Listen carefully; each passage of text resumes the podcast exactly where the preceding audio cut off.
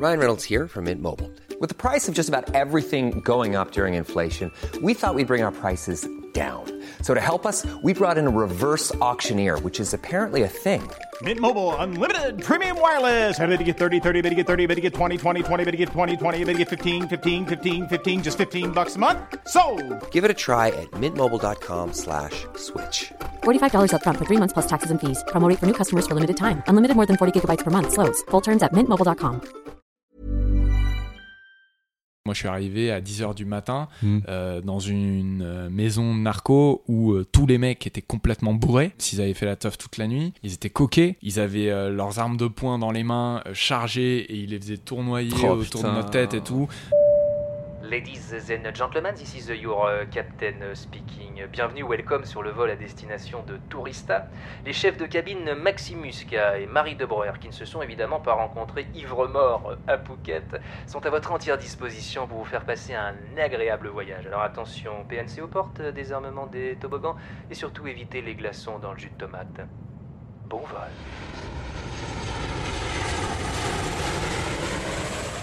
Bonjour et bienvenue dans cette nouvelle saison de Tourista. Notre invité du jour a déjà interviewé des narcotrafiquants, des tueurs à gages. Aujourd'hui, c'est lui qui passe à la casserole.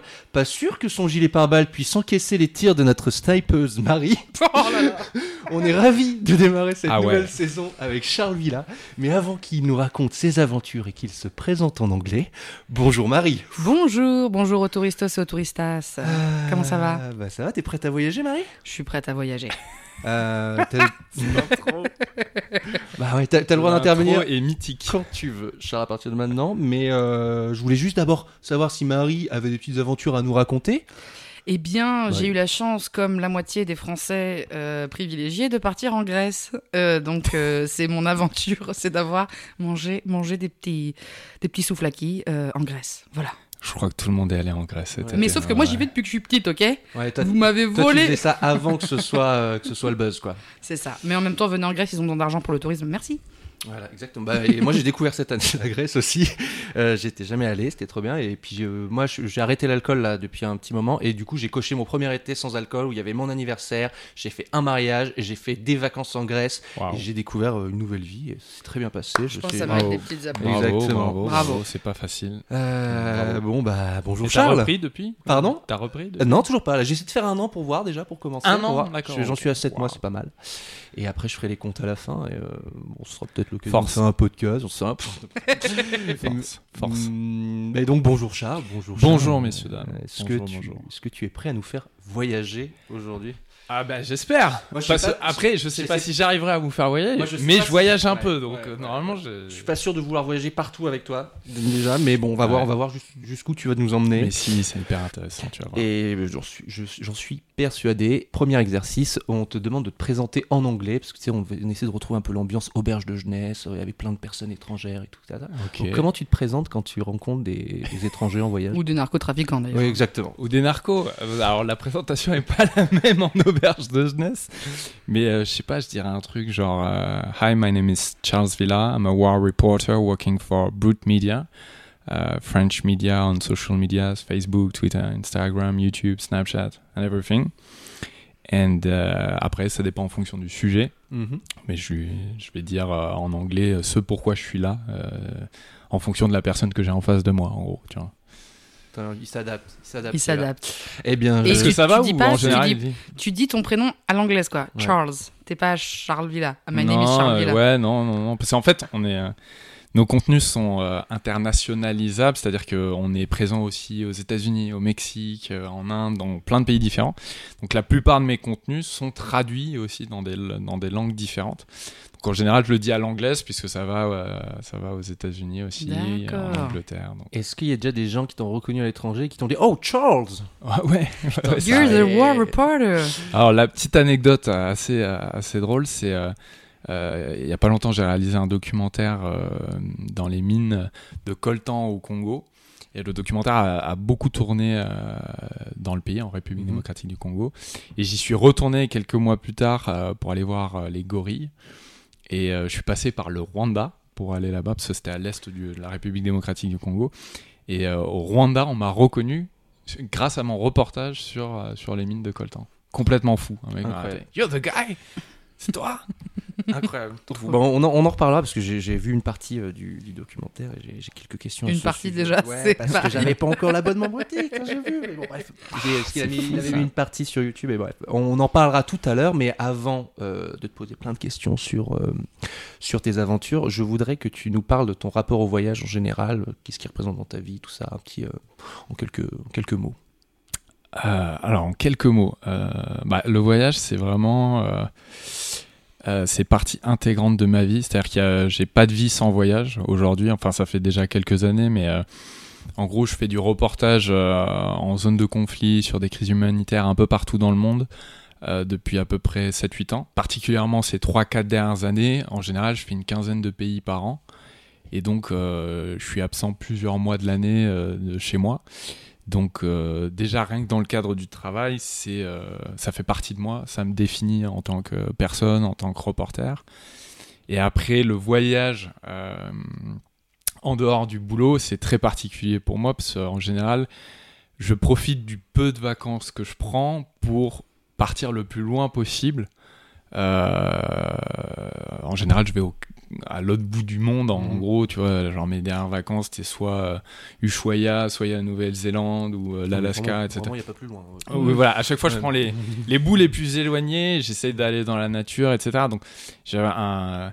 Je ne saurais pas dire euh, dans les bons mots qu'est-ce que c'est mon rapport au voyage, je sais juste ça fait partie de moi et ça- aujourd'hui, vraiment, ça me définit en tant que personne. Quoi. Je peux pas vivre sans me déplacer énormément. Alors, du coup, c'est vraiment pas écologique.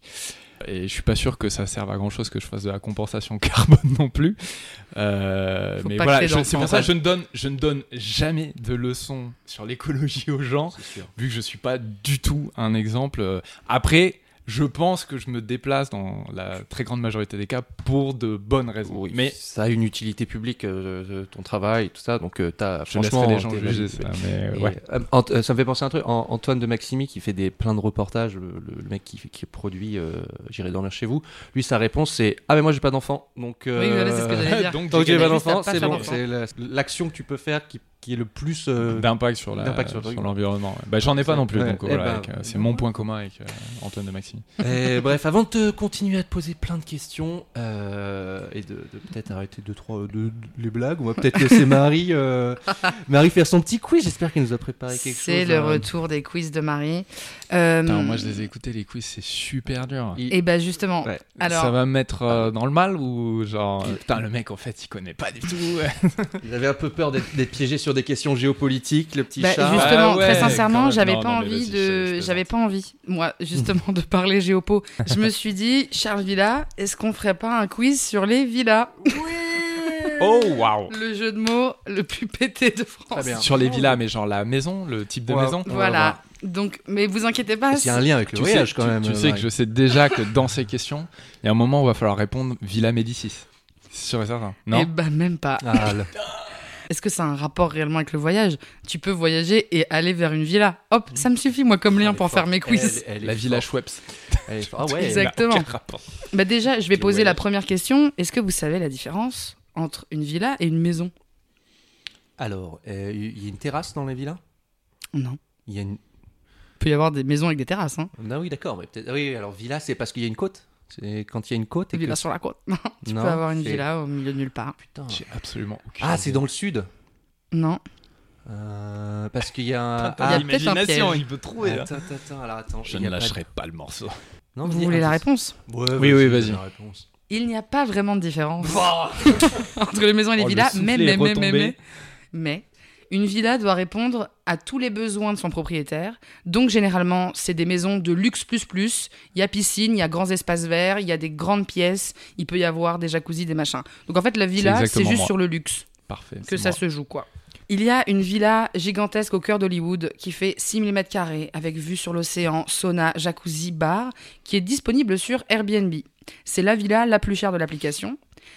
À votre avis, c'est combien la nuit d'une telle dans- une, une nuit dans une telle baraque Ça coûte combien Genre juste une nuit à en euros et je dirais à 100 euros près. Putain, à 100 Ah, euros attends, près. à 100 euros Ah, près. ouais. donc 100 déjà près, elle donc- est dure euh, 6000 mètres carrés Donc je pense que c'est 6000 mètres carrés. à 100 euros près.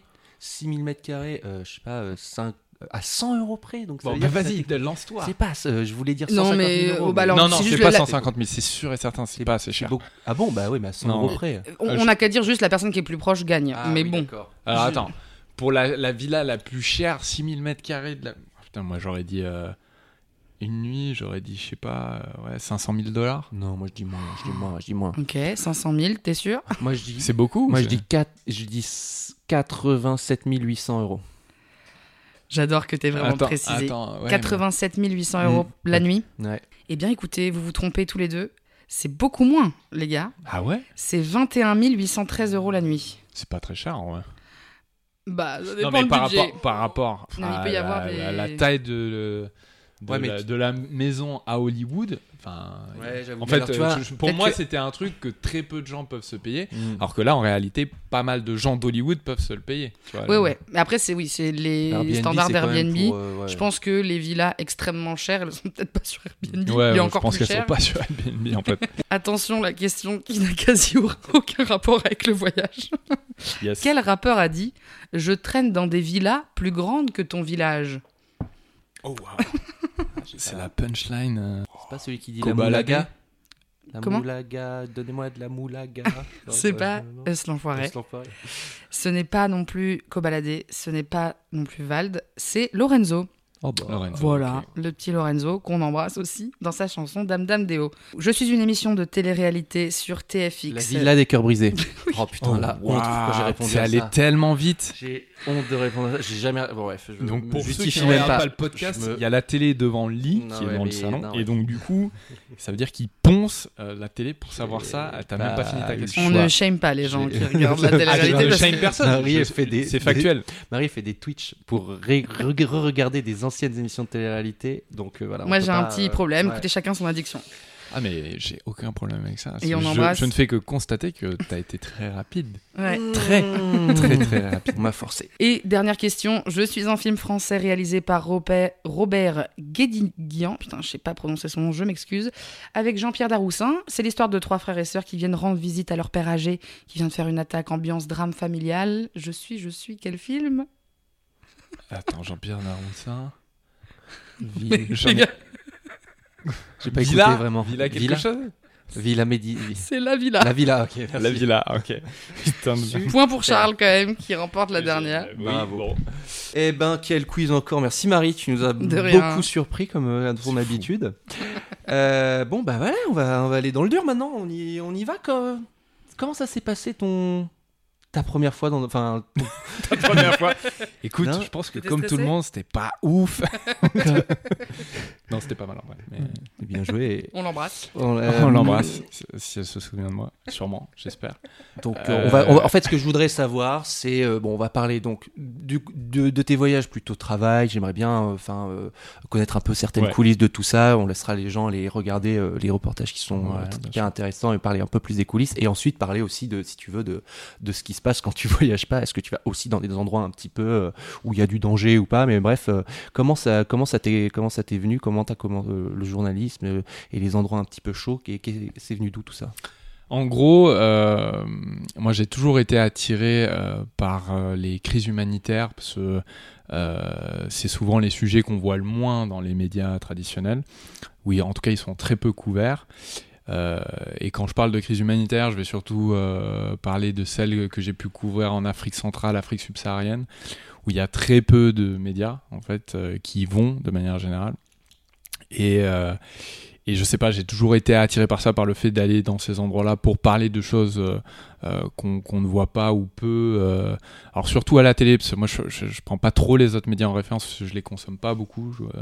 Moi je suis vraiment un reporter télé, j'ai toujours travaillé dans, les médias qui font de l'image. Pour me mettre le pied à l'étrier, entre guillemets, parce que tu peux pas, quand tu es jeune reporter, tu peux aller dans des zones à risque, mais si t'as pas de réseau, si t'as pas de contact, ça reste quand même très compliqué.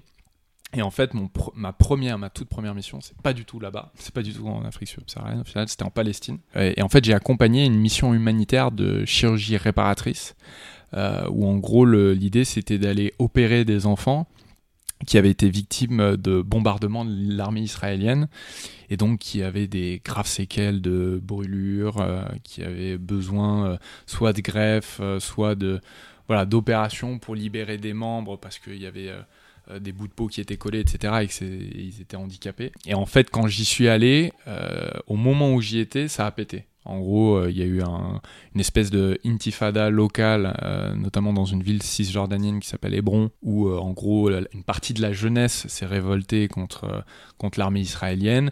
Et donc, d'un côté, il y avait des adolescents, jeunes adultes qui lançaient des pierres, et de l'autre, il y avait l'armée israélienne euh, qui répondait euh, souvent avec des balles en caoutchouc, et les balles en caoutchouc, ça peut faire très mal, ça peut faire des trous dans la peau, etc.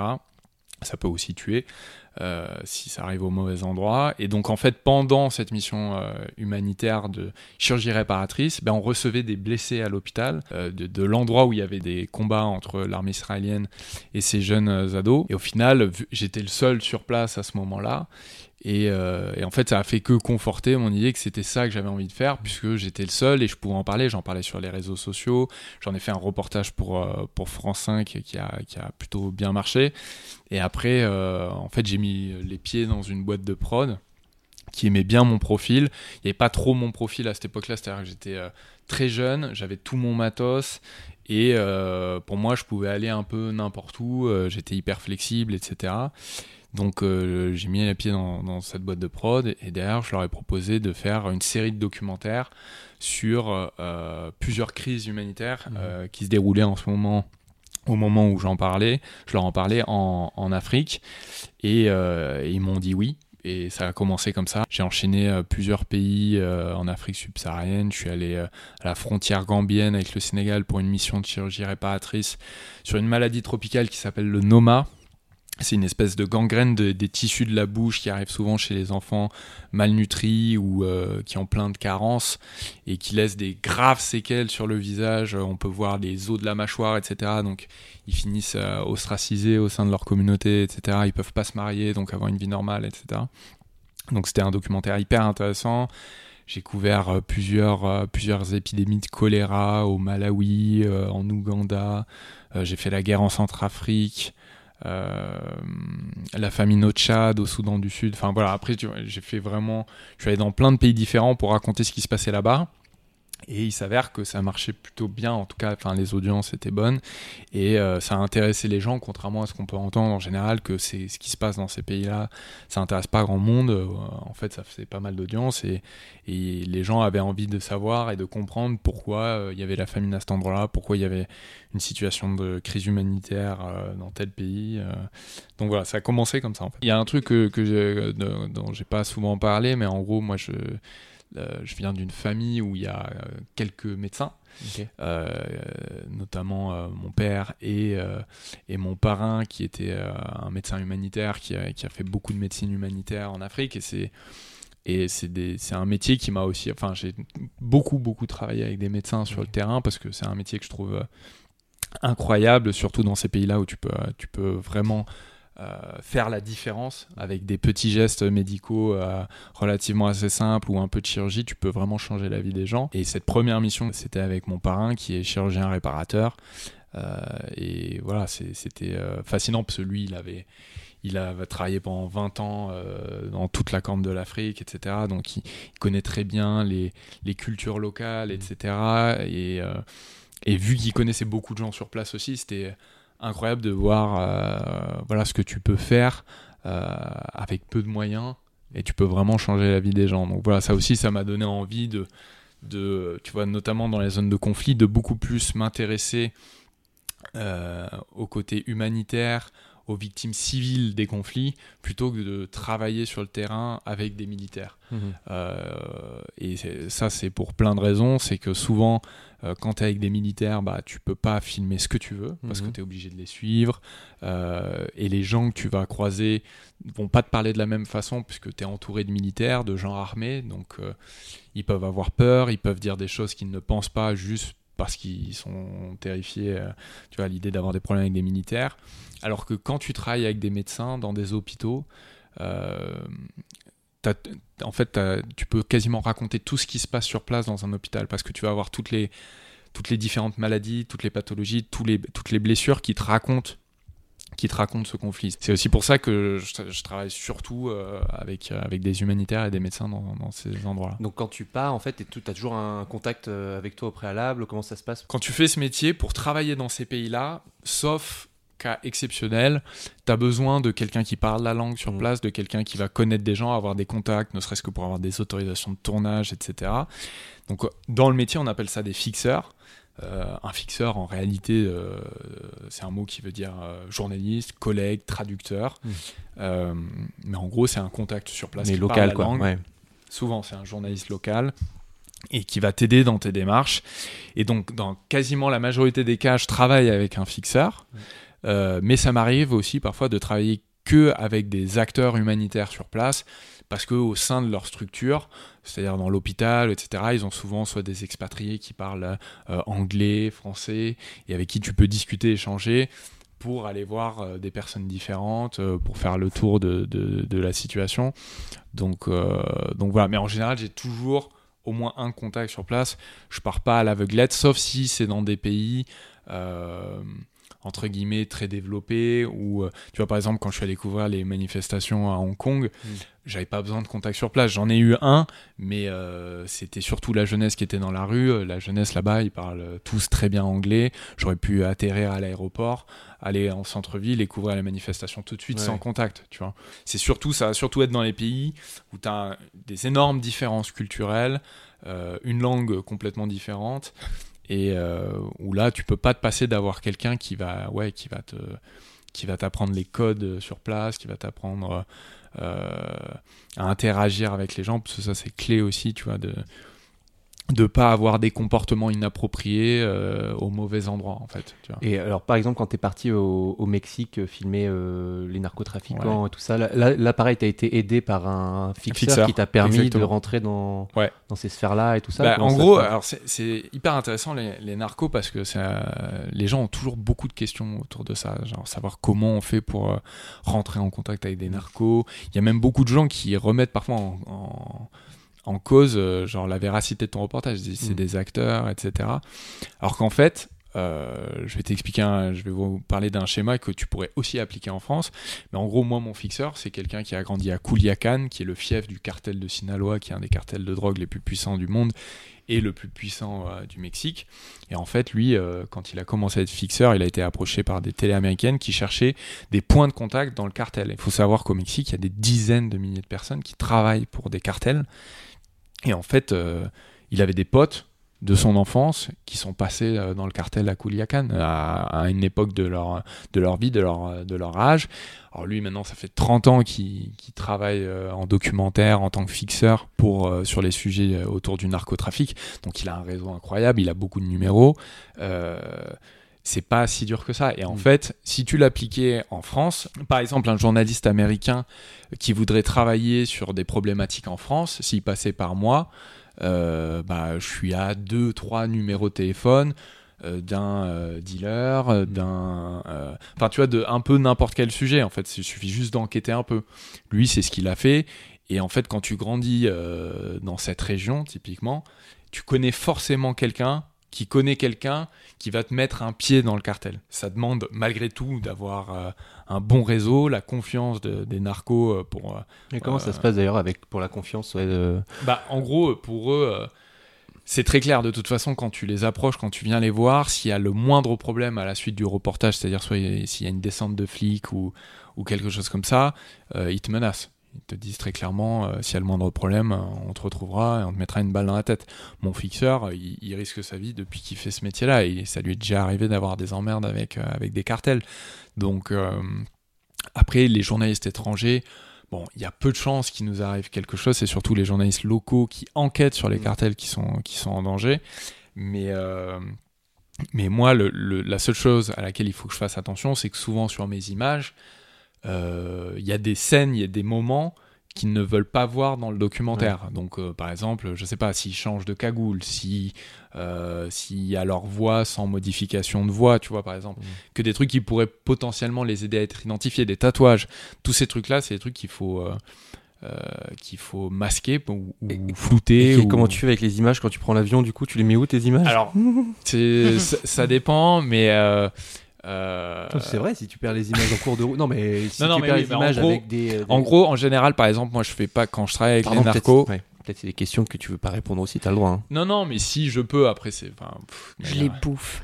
je les bouffe. non, en fait, euh, par exemple, j'évite de faire des backups en général parce que euh, les disques durs, c'est un truc que la, poli- la police pourrait regarder. Même si je crois qu'il me semble que malgré tout, il leur faudrait un mandat. Euh, si tu as le moindre problème, c'est-à-dire tu te fais arrêter à l'aéroport, s'ils veulent checker ton matériel, tout ça, un disque dur, c'est très facile. Tu branches un câble sur l'ordinateur et c'est réglé, tu vois. Mm. Euh, donc en général, je fais pas de backup, j'ai que des petites cartes SD.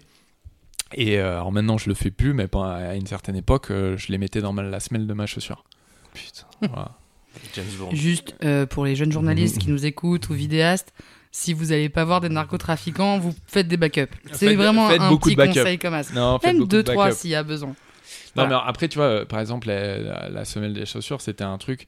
En, en plus, tout ça, c'est hyper situationnel parce que, par exemple, tu as des pays où tu vas avoir des portiques électriques à l'entrée de l'aéroport, mais pas après. Donc, euh, moi, ça m'est arrivé euh, de faire passer. Et en fait, tu vas pouvoir garder ton sac à dos. Donc, ça m'est arrivé de euh, switcher euh, des cartes ou des choses que je voulais pas que les autorités trouvent entre ma valise et euh, mon sac à dos en fonction de où se trouvent les portiques et de comment ça se passe. Par exemple, la plupart des pays d'Afrique centrale, bon, les contrôles sont pas hyper développés. Il suffit juste quand tu arrives à l'aéroport, quand tu rentres dans le pays, que tu regardes, tu observes un peu comment ça se passe. Comme ça, quand tu re- dois repartir, si tu as Ah. des images sensibles, tu sais à peu près comment ça va se passer. Bon, la clé pour moi, c'est souvent est-ce que le portique est à l'entrée ou euh, après le, bah, le passage des après que tu as enregistré tes valises? Voilà. Et ça, je vais m'adapter en fonction de ça, par exemple. Putain, je vais checker dans tous les aéroports maintenant Mais si j'avais des cartes, euh, des petites cartes USB. Mais non, mais parce que nous, on n'aura que des images de plage, frère. Donc ça va. Ouais, c'est vrai. Donc, tu vois, tu peux vraiment Non, dire, bah, plus, là, c'est non, moi, elle a c'est Elle a raison dans le sens où, euh, tu vois, c'est vrai que par exemple, moi, quand je vais voir les cartels, je me fais, enfin, je viens avec un visa touriste. En plus, ouais. Donc, euh, Ah oui, sauf si la police a une surveillance à un moment donné sur les, les gangs ou le cartel que je suis censé aller voir, Mm. À aucun moment ils sont censés savoir. Ils ont un nombre de touristes phénoménal au Mexique. Ouais, ils, Ils peuvent ont- se dire, ah, le matos, c'est peut-être un peu développé pour un Ouais, touriste. mais Du le coup, matos, en vrai, tu vois, moi, je tourne avec un appareil photo. Ouais. Tout Donc, le monde a des appareils photo maintenant. Tous les touristes, ils ont des beaux mets un, appareils un photo. petit look un peu touriste, parce que euh, généralement t'es un peu en noir, petite casquette, tu la, tu la joues un petit peu genre avec un petit cocktail dans la main ouais, en plastique. sais, Petite chemise, euh, petite chemise à fleurs. Il faut savoir que moi, quand je suis en vacances, je suis jamais en noir. Je suis tout le temps en Ah, chemise à fleurs. Enfin, Il y a très peu de choses qui circulent sur les réseaux sociaux. quoi. Enfin, on me voit vraiment comme le gars en noir avec la casquette, mais en général, je suis, je suis en chemise à fleurs, voire sans casquette aussi. Bon, bon, bon. bon, bon, bon. mais euh, non, non, en général, je suis comme ça euh, parce que ça ça fait casual quand même. Ouais, ouais. Ma tenue euh, dans les aéroports, c'est. C'est juste un- le- là où je suis repérable. Bon, le Mexique, euh, je le suis pas parce qu'il y a beaucoup de blancs, etc. Mais dans tous les pays d'Afrique centrale où je vais, en général, je suis le seul blanc. Ah Tu vois, Enfin, dans les aéroports où je vais ou dans les villes où je me rends, il n'y a pas de blanc. Donc là, je suis ultra identifiable et je suis soit humanitaire, soit euh, dans la diplomatie, soit journaliste. Tu vois, pour eux, ça va très vite. Donc c'est là où je dois faire vraiment attention à comment je transporte mes rushs, où est-ce que je les planque, comment je planque mon matos s'il faut que je le planque. Enfin voilà, c'est ça, c'est des questions que je me pose à chaque fois. T'as déjà euh, dû bosser une légende ou euh, Ouais. t'as dû passer dans, un, dans une autre Une profession? Légende. T'es alors- dans la DGSE. Mais oui, exactement. Non, mais c'est dans, le bureau des, dans le bureau des légendes, tu sais, tu dois- Alors moi, je passe mon, je passe ma vie à mentir. sur le terrain. Et donc tu te prépares Ah. et tout, genre. Le dire. Est-ce que tu Ça- peux nous en parler ou Ouais, pas ouais, alors c'est- il y a deux, trois missions où je peux vous en parler, mais en gros, ça dépend de l'endroit où je vais. Dans la très grande majorité des cas, je suis identifié comme journaliste. Donc, Oui. quoi qu'il arrive, j'ai des emmerdes. Une, lé- une légende pour que peut-être c'est pas clair, euh, c'est quand tu te fais passer pour quelqu'un d'autre, quand Ouais, t'as un en autre gros, métier, une autre. euh, Alors, une légende, ça peut être plein de choses, mais Ouais. en gros, c'est quand euh, tu tu t'inventes une histoire et donc tu dois changer une partie du récit de ta vie ou ton identité ou euh, ton identité professionnelle, etc. Ça m'est déjà arrivé d'avoir une fausse identité euh, professionnelle, notamment euh, je suis allé au Yémen en 2019, c'était une infiltration parce que l'ambassade du Yémen ne délivrait aucun visa aux journalistes journalistes. français. Non, non, bah, le pays était en guerre, donc il Ouais. n'y a pas de touristes de toute façon ouais. mais il ne délivrait aucun visa aux journalistes français parce que en 2019, il y a eu beaucoup de révélations sur les ventes d'armes françaises à l'Arabie Saoudite qui utilisent euh, bah, du matériel français pour euh, tuer des civils euh, au Yémen. Donc en gros, ils ont fermé tous les circuits de visa pour la presse et euh, j'ai réussi à pénétrer dans le pays en me faisant passer pour un humanitaire. Donc, euh, donc là, c'est tu changes toute ton identité professionnelle, tu t'inventes une légende, un parcours dans l'humanitaire pour parce que T'avais ton passeport quand même. euh, j'avais mon passeport, j'avais ma vraie. Parce que tu peux pas, en vrai, tu peux pas. Il n'y a pas de journalistes, ou en tout cas pas que je sache, euh, Qui de font des journalistes faux sur- passeports, qui ouais. font des faux passeports. Ça, ce serait Euh, vraiment un peu scandale. faut bien comprendre qu'on est dans une époque où frauder sur les papiers, ça reste un- assez compliqué. Euh, donc euh, voilà. Enfin, moi, j'ai pas eu d'écho dans mon entourage de gens qui utilisent des faux Mm. passeports euh, parce que mine de rien, dans les aéroports, c'est très compliqué. Et souvent, maintenant, tu fais pas un vol direct. Euh, au pays d'Afrique centrale ou au pays du Moyen-Orient pour aller par exemple en Irak et en Syrie souvent tu fais un stop soit dans les Émirats à Doha, à Dubaï euh, euh, Abu Dhabi ou euh, à Istanbul et se balader avec des faux papiers dans ces endroits-là, c'est ça peut être euh, très compliqué. Donc, Il n'y a que les mecs de la DGSE pour le coup. Qui Ouais. peut-être avoir des faux passeports. Voilà, exactement. Mais, mais en gros, euh, voilà, moi j'avais une fausse identité professionnelle et en gros, je m'étais inventé un parcours dans le monde humanitaire euh, que j'ai vendu à beaucoup de gens pour pouvoir euh, travailler et sortir à quelques petits moments très précis de ma mission une caméra pour filmer euh, ce qui se passait dans certains endroits. Et tu vois, je suis resté par exemple, j'ai fait cette infiltration pendant 10 jours et j'ai dû tourner, euh, je sais pas, euh, deux heures et demie de rush à tout casser. Ah ouais. Donc c'est très, c'est vraiment peu. c'est très très peu. Je sortais ma caméra qu'à certains moments. Il y a beaucoup de rushs qui sont filmés au téléphone portable, Euh, mais la majorité du temps, j'étais à l'arrière de ma bagnole, euh, derrière des vitres teintées, à me planquer quoi. Et quand je descendais, je- j'étais dans ma légende. J'étais euh, humanitaire français pour une mission très précise. Euh, donc euh, voilà. Et après, je rentrerai pas dans les détails, mais Ouais. Mais ça, je, je me suis inventé une vie euh, pendant 10 jours euh, complètement. Et ça m'arrive, voilà, de après de mentir sur qui je suis, où est-ce que ça va être diffusé quand c'est des personnes euh, mal intentionnées qui, qui veulent des informations, tu vois. Ça- et ça, je le fais pour me protéger ou, ou parce que je sais que j'ai une, une fenêtre euh, de tir pour mentir et me sortir d'une situation où ça peut être compliqué, etc. Voilà. D'ailleurs, tu as des, deux choses. Est-ce que tu as des, des, des cours ou des trucs de préparation quand tu vas dans certaines zones, peut-être des coachings? Et est-ce que tu es suivi aussi Bon, d'abord, on va peut-être répondre Ouais. à ça. tu te prépares pas vraiment à faire ce métier euh, en zone de conflit. Il Ouais. n'y a pas vraiment de formation pour ça. Tu as plusieurs euh, organisations en France, notamment France 24, euh, qui va avoir une formation pour apprendre euh, quelques règles élémentaires de sécurité quand, quand tu travailles dans ces pays-là. Moi, j'avais fait une, un espèce de stage préparatoire avec, avec des commandos de l'armée française, de l'armée de terre, pour travailler, apprendre à travailler avec les militaires français sans les mettre en danger sur le terrain, donc à faire ce qu'on appelle de l'embedded, être en immersion avec l'armée française. Donc là, c'est hyper intéressant parce que tu apprends évidemment plein de choses, parce que tu as des retours d'expérience de militaires qui étaient en zone, euh, en théâtre de conflit, etc., comme l'Afghanistan, la Côte d'Ivoire, euh, Srebrenica, ce genre de choses.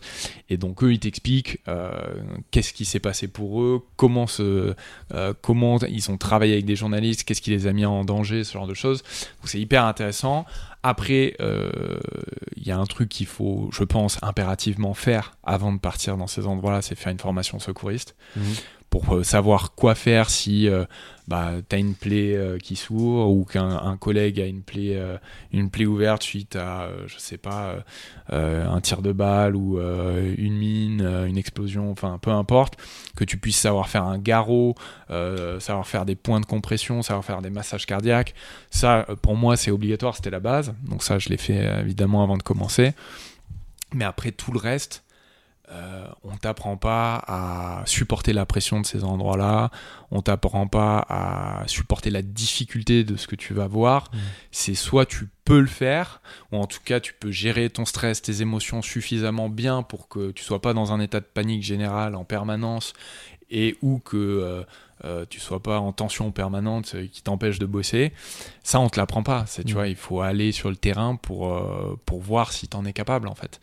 Et, euh, et je sais qu'il y a plein de gens qui s'en sentent pas capables avant d'y aller. Donc, au moins, c'est clair. Et il y en a qui y vont et qui se rendent compte, bah non, je suis pas fait pour ça, en fait. Parce que, euh, voilà, clairement, c'est pas pareil euh, quand tu bosses euh, dans ces zones-là. euh, c'est pas du tout les mêmes conditions de travail. Il faut clairement te dire que tu mets ta vie en danger, quoi. C'est pas un jeu, donc euh, il faut, faut savoir exactement où est-ce que, où est-ce que tu pars, quoi. T'es- tu dois être suivi derrière quand tu vas dans des endroits où. C'est une vraie question parce que tu vois, par exemple, euh, bon, déjà, ça fait pas longtemps qu'on parle des traumas de guerre, traumas psychologiques que tu peux avoir en ayant été sur un théâtre, euh, une zone de conflit. Euh, même à l'armée, c'est très récent. Dans les médias, euh, tu as, quelques, t'as quelques médias qui, qui ont des psychologues qui font, euh, voilà, chaque reporter qui rentre d'une zone de conflit a un débrief, ce genre de choses. Tu vois, moi, j'ai réalisé un documentaire sur le stress post-traumatique. Ça peut se déclencher des années après euh, que tu fait ces théâtres d'opération. Il y a quelques signes avant-coureurs, c'est bien de les connaître, comme ça tu sais, voilà, tu, tu, tu les reconnais quand ils t'arrivent, et euh, bah, dans ces cas-là, il faut foncer voir des spécialistes euh, qui vont t'aider à gérer euh, bah, ce qui est en train de se passer, parce que les conséquences peuvent être très graves dans le, dans, dans le cas du stress post-traumatique. Moi, je suis suivi par une psychologue, tu vois, mais je sais que, enfin, tu vois, j'ai jamais eu, j'ai eu un épisode une fois hein, qui qui aurait pu être alarmant euh, à mon retour. J'ai réalisé un documentaire sur les charniers de Daesh. Donc, c'est les espèces de fosses communes dans lesquelles ils balançaient des centaines de cadavres. Et c'était un truc très dur à faire parce que je suis descendu dans ces fosses et marché sur des cadavres et j'ai eu un peu de mal à m'en remettre. Et j'ai eu euh, pendant euh, quelques semaines après le reportage des petits épisodes où il fallait être vigilant, mais euh, voilà, vu que je, je- enfin, j'ai la chance de faire un métier où je parle beaucoup de ce que je fais, c'est Mm. déjà c'est un énorme exutoire. Euh, souvent, le gros problème du stress post-traumatique, notamment chez les militaires, c'est que quand ils rentrent, ils savent pas à qui en parler, ils savent pas, euh, voilà, ils, ils- ils retrouvent leur cocon familial qui est pas du tout euh, habitué à, à parler de ce qui se passe dans ces endroits-là. C'est extrêmement difficile, ils savent pas à qui se confier. Euh, donc, euh, Toi, ton métier, c'est d'en parler. voilà, je suis tout le temps en train de faire de la pédagogie sur ce que je fais. Et, euh, et en plus de ça, je fais attention, donc, euh, parce que je sais que ça peut être euh, hyper euh, violent. Et, euh, peut-être que ça se déclenchera plus tard, j'en sais rien, mais en tout cas, je fais, attention à ça. Et pour le moment, j'ai pas eu, euh, enfin, je souffre pas de stress post-traumatique et j'ai un suivi, moi, euh, personnel. Alors, des fois, tu, tu te mets vraiment en danger sur euh, des tournages. Tu as des endroits où. Enfin, je me souviens justement que tu parlais tout à l'heure au Congo. Tu, tu rentres dans une mine de coltan. En fait, tu descends euh, à 40 mètres sous terre dans, une mi- dans, euh, dans un petit trou, en fait. Et, Ouais. euh, et au bout de 40 mètres, bah, tu croises deux gamins qui piochent, quoi. Et, et où tu dis qu'à tout moment, ça peut s'écrouler, machin. Et donc, tu es allé là-dedans. Qu- Qu'est-ce qui se passe? Est-ce que t'as- tu ressens un peu de l'excitation? Tu as de l'adrénaline? Est-ce que parfois, tu tapes un peu d'inconscience et tu dis merde, putain, si j'avais su, est-ce que j'aurais dû faire ça? Et comment tu décides tous ces trucs-là? Alors, euh, il y a beaucoup de gens qui parlent d'adrénaline, Mm. euh, notamment dans ce que je fais, parce que je vais souvent euh, dans les zones de conflit, etc. L'adrénaline, chez moi, c'est pas du tout un moteur. Ouais. Euh, J'en ressens pas beaucoup, sauf quand il y a des pics de stress. Mm. Euh, C'est-à-dire si t'entends il y a un bombardement ou t'entends des tirs de, de balles, etc. Mais euh, je suis- je suis pas du tout attiré par l'adrénaline. Euh, dans le cas de la mine, ça fait très longtemps que je voulais faire ce documentaire en République démocratique du Congo pour parler de ce qui se passe dans le Kivu, parce qu'il n'y a pas que la problématique des mines, c'est un ensemble de choses, c'est une zone de conflit qui a plus de 25 ans et où il y a eu des millions de morts à cause de la guerre, des famines, des maladies, etc. Euh, donc dans le documentaire, je parle de plein de choses qui Mm. amènent à la problématique des- du pillage des ressources naturelles du pays. Et euh, ça faisait très longtemps que je voulais y aller. J'ai galéré pour y aller, mais pendant euh, des années. Et quand j'ai eu l'autorisation d'aller filmer dans ces mines, euh, je savais que si j'y retournerai sûrement jamais, parce que je- à mon avis, après ça, il y a peu de chances que, que j'ai encore des autorisations. Mais euh, en fait, pour moi, quand j'étais sur place, j'avais pas le choix que de descendre. Mm. Si j'avais donné ma caméra à un mineur, un mineur qui descend là-dedans, déjà, je me sentirais un peu mal Mm. parce que euh, peut-être qu'il ferait moins attention, j'en sais rien, parce qu'il a une caméra dans les mains ou, ou autre, et aussi parce qu'il a l'habitude de descendre. Et donc les émotions qu'on aurait pu voir sur son visage ou qu'il aurait pu faire ressentir aux gens qui regardaient le reportage euh, n'auraient pas du tout été les mêmes.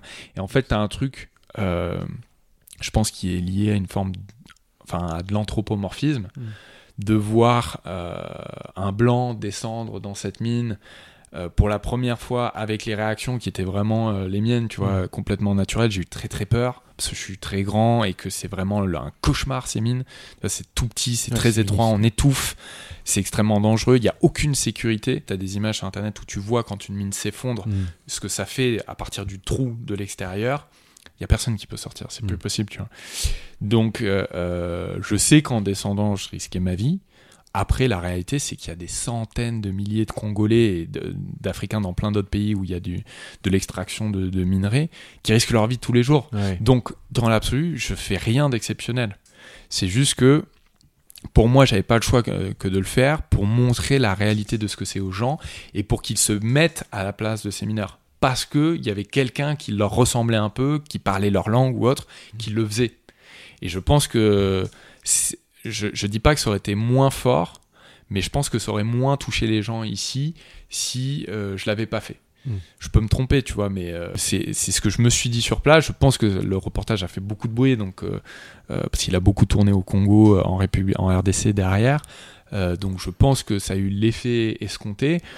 Et, euh, et aussi parce qu'ils n'ont pas l'habitude de. J'étais content de le faire aussi parce que quand je sors, il y a la réaction des mineurs qui, Ouais. qui se foutent un peu de ma gueule, etc. Et c'est très, et c'est très bien parce que voilà, je reste, je suis resté quoi, 25 minutes dans cette mine. Eux, ils y passent euh, 10 heures par jour, etc. Et c'était important, tu vois, dans le doc derrière, euh, quand je sors, je leur, euh, voilà, je leur dis que je suis admiratif, hein, que je trouve qu'ils ont beaucoup de courage de faire ce métier-là. Je sais qu'ils sont, pour beaucoup, ils n'ont pas le choix que de le faire. Mm. Mais, euh, mais j'ai voulu laisser ce moment-là pour montrer que pour eux, c'est banal, en Mm. fait, que moi, Ouais, je descende, que je fasse 25 minutes dedans. C'est même, c'est rien du tout pour eux, tu vois. En tout cas, ça a fait sens pour moi que de descendre, mais je l'ai pas du tout fait pour de l'adrénaline.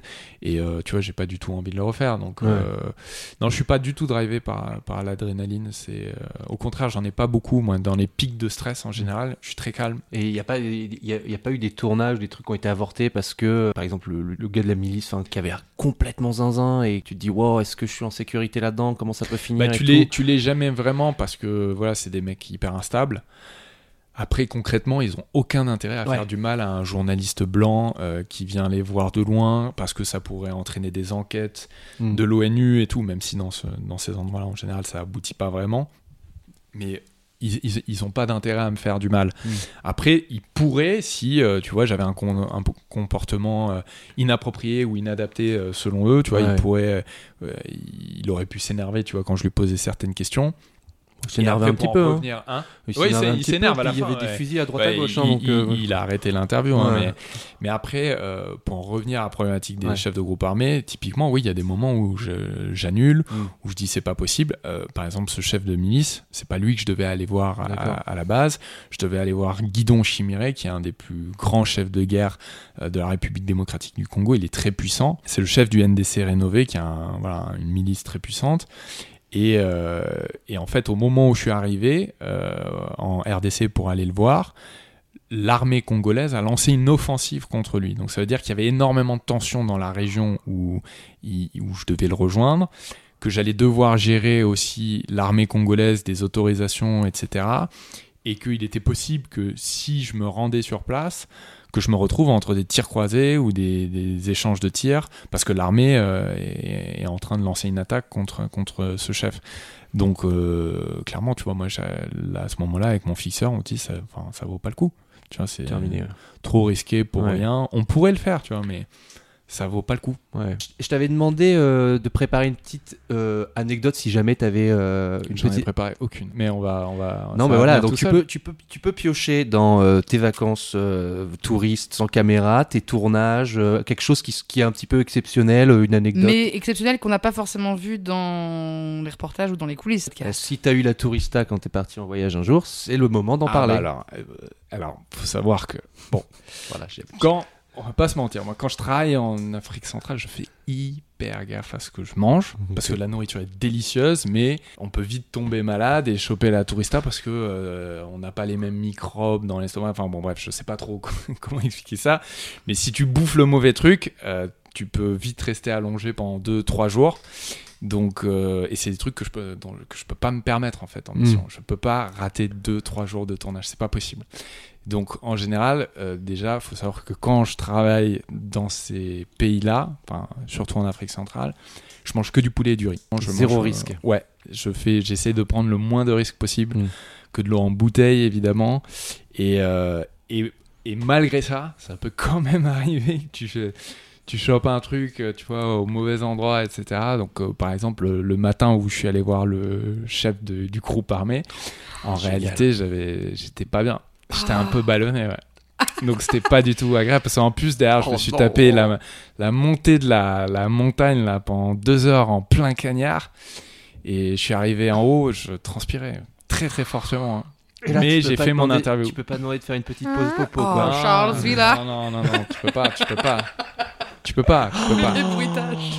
Tu peux pas. C'est en plus. Excusez-moi, Alors monsieur. après, le gros avantage, c'est il y a un truc, je sais pas, c'est comme, c'est comme l'adrénaline, tu vois. Ouais, pas. J'arrive à, tu vois, quand j'arrive en haut de la montagne, le premier truc que je vois, c'est un gamin de 14 ans avec une Kalachnikov. Et en fait, j'ai complètement oublié que j'étais euh, ballonné, tu vois. Ouais. Je suis rentré direct dans le, dans, dans le dur. J'ai dit, ah ouais, ok, vas-y, c'est parti. Excusez-moi, avant qu'on commence l'interview, où sont vos toilettes. toilettes Euh, toilette sèche, du coup. Ouais, bah ouais, ouais. Voilà.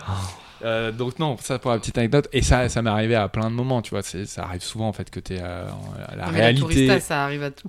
Ouais, et puis la chiasse, t'as plein de gens qui ont la chiasse à cause du stress, euh, à cause Ah de ouais. plein de choses qui Mais peuvent sauf que arriver. toi, très tu l'as eu à un moment bien précis. Ouais, assez incroyable. Et quand tu te retrouves avec euh, tous les narcos et tout, est-ce que c'est comme dans la série, ils te proposent un peu de cocaïne et tout ça? C'est comme Alors- l'ambiance alors- euh, Alors c'est marrant parce que ça, tout le monde m'a demandé. Oui, ils te proposent. ah, Moi, ils m'ont proposé de prendre de, de la coke, évidemment. Euh, Tu as dit oui. et j'ai dit non parce que euh, tu peux pas. Enfin, C'est le travail. je ouais, c'est le travail. Je pense qu'il y en a qui doivent euh, taper dedans, tu vois, mais moi, je peux pas parce que je suis trop concentré et en plus. euh, en fait, il faut que tu t'es, t'es obligé de garder une, une frontière, une distance avec eux et pas rentrer dans un lien d'amitié avec des gens qui potentiellement ont tué des personnes, ont tué des journalistes, tu vois. Et, euh, et aussi parce que je suis pas tout seul. Souvent, je suis avec mon fixeur. Mm. Et euh, faut savoir que c'est pas de la coque euh, parisienne là qui te sert. hein. Là-bas, c'est c'est de la est- pure. Euh, Mm. Donc tu t'envoles euh, Ouais, mais peut-être, instantanément. je- pendant pendant Ouais. trois jours, tu restes éveillé derrière. Donc euh, Peut-être que ça peut être un truc de respect où ils disent, tu sais, genre euh, quand tu vas en Russie et que qu'on, te propose un shot, Non, si mais- tu le refuses, on te fait la gueule, Alors, tu vois, peut-être. évidemment. que- après, ils savent que je suis en train de bosser, donc en général, Ouais. ils sont ils font pas trop chier, tu Ouais. vois. Mais euh, clairement, s'ils me braquaient euh, Oui, oui, un flingue sur la tempe en me disant, bah tu vas la goûter, si si, tu vas la goûter. Bien sûr Bah que tu la goûtes, tu vois. C'est pas c'est pas le problème. Mais après, euh, voilà, tu vois, ça j'en parle dans, un peu dans la vidéo coulisses, mais euh, déjà, l'ambiance euh, est hyper importante. Moi, je suis arrivé à 10h du matin Mm. euh, dans une maison de narco où euh, tous les mecs étaient complètement bourrés, Mm. s'ils avaient fait la teuf toute la nuit. Ils étaient coqués. Ils avaient leurs armes de poing dans les mains, chargées, et ils les faisaient tournoyer Oh, autour putain. de notre tête et tout. Moi, mon fixeur, il me regardait toutes les 30 secondes et tout. Pour la petite anecdote, mon fixeur avait sa femme enceinte au moment où on tourne. On est rentré dans la maison, genre 30 secondes plus tard, et il me dit euh, clairement, euh, fais le plus vite possible, on Mm. se casse très très vite. Ils font n'importe quoi, c'est dangereux, etc. En fait, toute euh, ta vie est un peu une anecdote. Donc, euh, tu vois, est-ce qu'il y a une anecdote c'est au-dessus d'une autre pour le game euh, Il y a une petite anecdote marrante Ah, euh, que j'aime. marrante, Alors, attention. pas Non, c'est pas marrant. C'est là, j'ai rencontré un mec qui m'a braqué, c'était Oui, fun. C'était fun, fun. non, il y a une anecdote que j'aime beaucoup. C'est un, des un de mes meilleurs souvenirs de tournage. Euh, c'est quand je suis allé filmer les bonobos en, en République démocratique du Congo. Je suis allé dans un dans une réserve où euh, il y a notamment beaucoup de bébés bonobos. Alors, je sais pas si les gens ont déjà vu des bébés bonobos. Je vous recommande de taper ça sur Google parce que c'est de loin la créature la plus merveilleuse de cette planète. Et euh, Waouh, on pourrait avoir un débat, mais ok. euh, ouais, mais fais attention, euh, vraiment, les yeux des bébés bonobos, Oh, c'est. Alors, on regarde en direct des photos de bébé bonobo. Pardon, pardon. Effectivement, c'est mignon. Et en fait, donc, évidemment qu'on peut pas ni toucher ni s'approcher des bébés bonobos parce qu'il faut pas qu'ils s'habituent trop à l'homme Mm. avant qu'ils soient réinsérés euh, dans la forêt tropicale, etc. Euh, mais j'ai eu entre guillemets un énorme coup de chance, c'est-à-dire que le, le jour où je faisais mon tournage, euh, le- le- la réserve était fermée, donc c'était pas possible de la visiter, etc. Donc j'étais tout seul avec les femmes nourrices qui s'occupent des bébés parce qu'ils ont besoin d'un contact avec un référent et souvent c'est des mamans. Euh, c'est ce qu'on appelle les mamans là-bas, c'est des femmes congolaises qui s'occupent de toute la journée. Et en fait, il y en a un qui s'est échappé Oh. de l'enclos. A- J'étais tout seul avec les mamans. Elles m'ont demandé d'aller le chercher. Et, euh, et c'était incroyable parce qu'en fait, euh, donc je me suis approché de cette petite bébé bonobo et elle m'a sauté dessus. Elle m'a sauté euh, sur l'épaule. mignon, il est là. Et, euh, et j'ai évidemment tout de suite dégainé mon téléphone portable pour faire une story qui est disponible sur mon compte Instagram. Charleville Euh, avec deux A. Voilà. Et, euh, et c'était euh, magique parce que j'ai trimballé le bébé euh, pendant, euh, je sais pas, euh, trois minutes sur les épaules. Avec, euh, il sautait derrière moi, tu vois. Et à la fin, donc je suis rentré dans l'enclos. Il faut savoir que les bonobos sont très territoriaux, même quand ils sont tout petits. Et donc je me suis fait charger Oh. par un troupeau de bébés bonobos qui ont commencé à me monter dessus.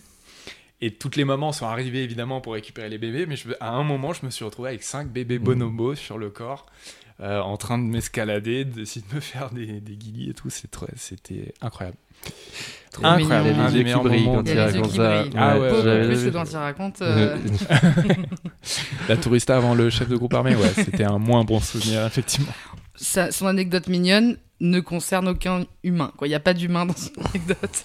Non, ouais. c'est je- non mais non mais Après, j'ai des très belles anecdotes avec des êtres humains, mais il s'avère que c'est quand même moins fréquent qu'avec les animaux, oui, on va pas se mentir. C'est trop mignon bébé Nobo- bonobo, c'est validé. Je crois qu'il en reste que 20 000 dans le monde. Et ils sont tous euh, en République démocratique du Congo, donc il y a vraiment une urgence à les protéger. C'est des créatures extraordinaires. D'ailleurs, ils résolvent leurs conflits en faisant l'amour. En faisant Voilà. l'amour, pardon. C'est assez Ça, fascinant. Je savais. On a de belles leçons On va à apprendre apprendre du bonobo. Du, bonobo. Eh Voilà. bien, les amis, c'est sur cette belle note, plein d'optimisme, que, Tout à fait. que nous allons finir cet épisode, Marie. Bah oui, c'est fini. Allez nous suivre sur les réseaux sociaux. Oui, c'est ça. Merci à tous on- pour tous vos messages sur Instagram. Ça augmente, ça nous fait plaisir. Euh, euh, si vous nous laissez des petites notes avec un 5 étoiles sur Apple Podcast, c'est génial parce que ça nous fait grossir. Il y en, il y en a de plus en plus. C'est trop bien. Merci Charles d'avoir accepté l'invitation. de rien, merci On de m'avoir est invité. hyper content de t'avoir eu entre euh, tes 15 voyages dans le bout du monde. Euh, franchement, bon, c'est trop cool qu'on qu'on ait pu t'avoir Oui, pour merci. être parrain de la saison 2. Marie, Oui. eh bien, T'es content de me retrouver. Ouais, je suis trop content. ça les touristes et les touristes sont contents de me retrouver. Qu'est-ce que tu penses de cette euh, de, de ce nouvel Nouveau en- studio nouveau studio de tournage? On a changé. Écoute, de- Écoute, il est très il est confortable. pas mal. Il est- fait Il un est peu parfait. chaud. Il fait un peu chaud. Je vais ouvrir la fenêtre. Ouais, dis-moi. Petit, petite demande en fin d'épisode aux Dis-moi. touristos et aux touristas qui nous écoutent. Comme on va essayer d'ouvrir un peu euh, le podcast aussi aux gens qui ont des métiers en rapport avec le voyage, Ouais. si ils ont des profils comme ça qui Mm. s'habitent sur Paris, ils peuvent nous Si envoyer par un exemple petit vous êtes euh, hôtesse de l'air ou steward par exemple. Par Ah, exemple, ça serait génial, ça. Euh, Quelqu'un avec des anecdotes de voyage Voilà. en avion. Donc euh, voilà, n'hésitez pas tous ces à nous métiers-là envoyer autour du ouais, voyage. touri- at Tourista Podcast sur, euh, sur Instagram. Merci. A lot can happen in three years, like a chatbot may be your new best friend. But what won't change? Needing health insurance. United Healthcare Tri Term Medical Plans, underwritten by Golden Rule Insurance Company, offer flexible, budget friendly coverage that lasts nearly three years in some states. Learn more at uh1.com. Merci beaucoup et à dans deux semaines. Bisous Ciao, ciao.